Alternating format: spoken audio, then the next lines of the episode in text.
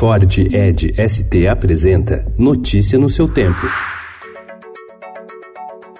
Olá, sejam todos muito bem-vindos. Hoje é sábado, dia 22 de junho de 2019. Eu sou o Cadu Cortez, ao meu lado, Adriana Simino. E estes são os principais destaques do jornal Estado de São Paulo. Parlamentares se articulam para apresentar uma PEC para permitir a reeleição dos presidentes da Câmara, Rodrigo Maia, do Democratas do Rio de Janeiro, e do Senado, Davi Alcolumbre, do Democratas do Amapá, em fevereiro de 2021.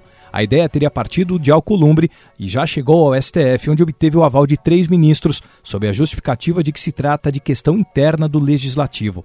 Maia e Alcolumbre negam ligação com a manobra.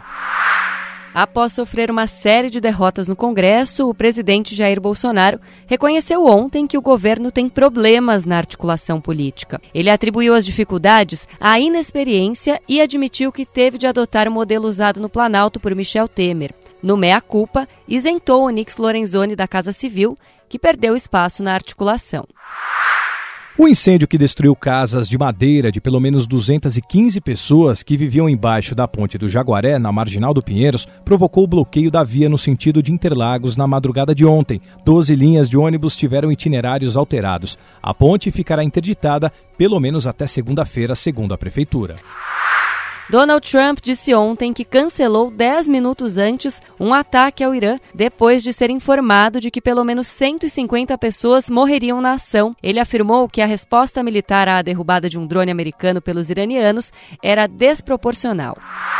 A Procuradora-Geral da República, Raquel Dodge, encaminhou ontem ao Supremo Tribunal Federal parecer contrário ao pedido da defesa de Lula para anular a condenação no caso do triplex. Ela diz que não é possível afirmar que o ex-juiz Sérgio Moro foi parcial e questiona vazamento de mensagens.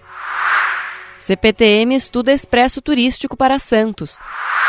Everton Cebolinha no treino do Brasil deve ser a aposta de Tite contra o Peru hoje em Itaquera para avançar sem sustos na Copa América. Sem apresentar bom futebol, a seleção foi vaiada nos dois jogos que disputou.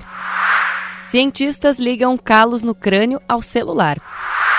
Uma diva moderna, a mezzo-soprana Elina Garantia, da Letônia, faz dois concertos na Sala São Paulo na sua estreia no Brasil. Notícia no seu tempo. É um oferecimento de Ford Edge ST, o SUV que coloca performance na sua rotina até na hora de você se informar.